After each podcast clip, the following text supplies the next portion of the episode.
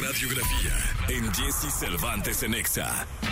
Conocido como The Killer, iba a ser sacerdote. Se casó por primera vez a los 16 años. Llegó a amenazar a Elvis Presley, pero sin él, la historia del rock and roll no sería lo mismo. Hablamos de Jerry Lee Lewis.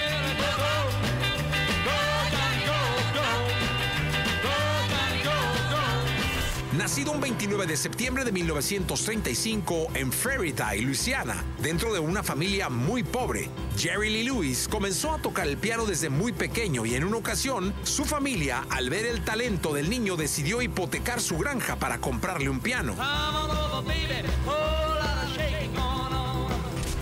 En su adolescencia, se vio inspirado por toda la cultura de los guetos negros que visitaba frecuentemente. A sus 19 años, Jerry contraería matrimonio con Dorothy Barton, dos años mayor que él.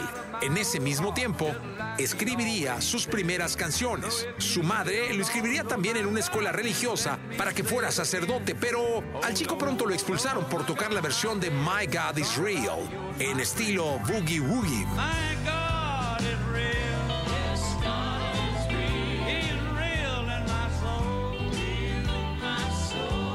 Para 1953, aún sin divorciarse de su primera esposa, Jerry vuelve a casarse, ahora con Jane Mitchell, quien estaba embarazada. Para ese momento, Lewis cantaba en clubes de Mississippi y Nashville. Al leer un artículo sobre Elvis Presley, decide probar suerte en Memphis para grabar con la disquera Sun Records.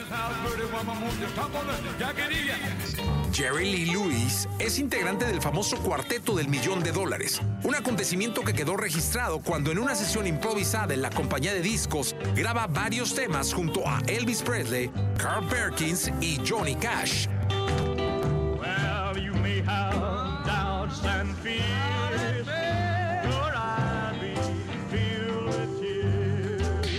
Jerry Lee Lewis es considerado uno de los primeros cantantes irreverentes del rock and roll. Esto por sus letras cargadas de sexualidad, lo que lo llevó a ser censurado en la radio y televisión de aquella época. Mucha gente al escucharlo por primera vez por su estilo de voz, pensaban que el cantante era de color. Style, I'm a real watch out. I'm on, baby, shake all night long. Shake till I feel you come home from the but I'm a wild one. Con todo el éxito a cuestas, Jerry Lee Lewis se convirtió en todo un referente del género musical, pero el exceso de alcohol y drogas lo llevaron a hacer cosas tan descabelladas como presentarse una madrugada en Graceland, la mansión del rey del rock and roll, y estrellar su auto contra las rejas y con una pistola Derringer calibre 38 exigir que Elvis Presley saliera para reclamarle que él era el verdadero rey del rock.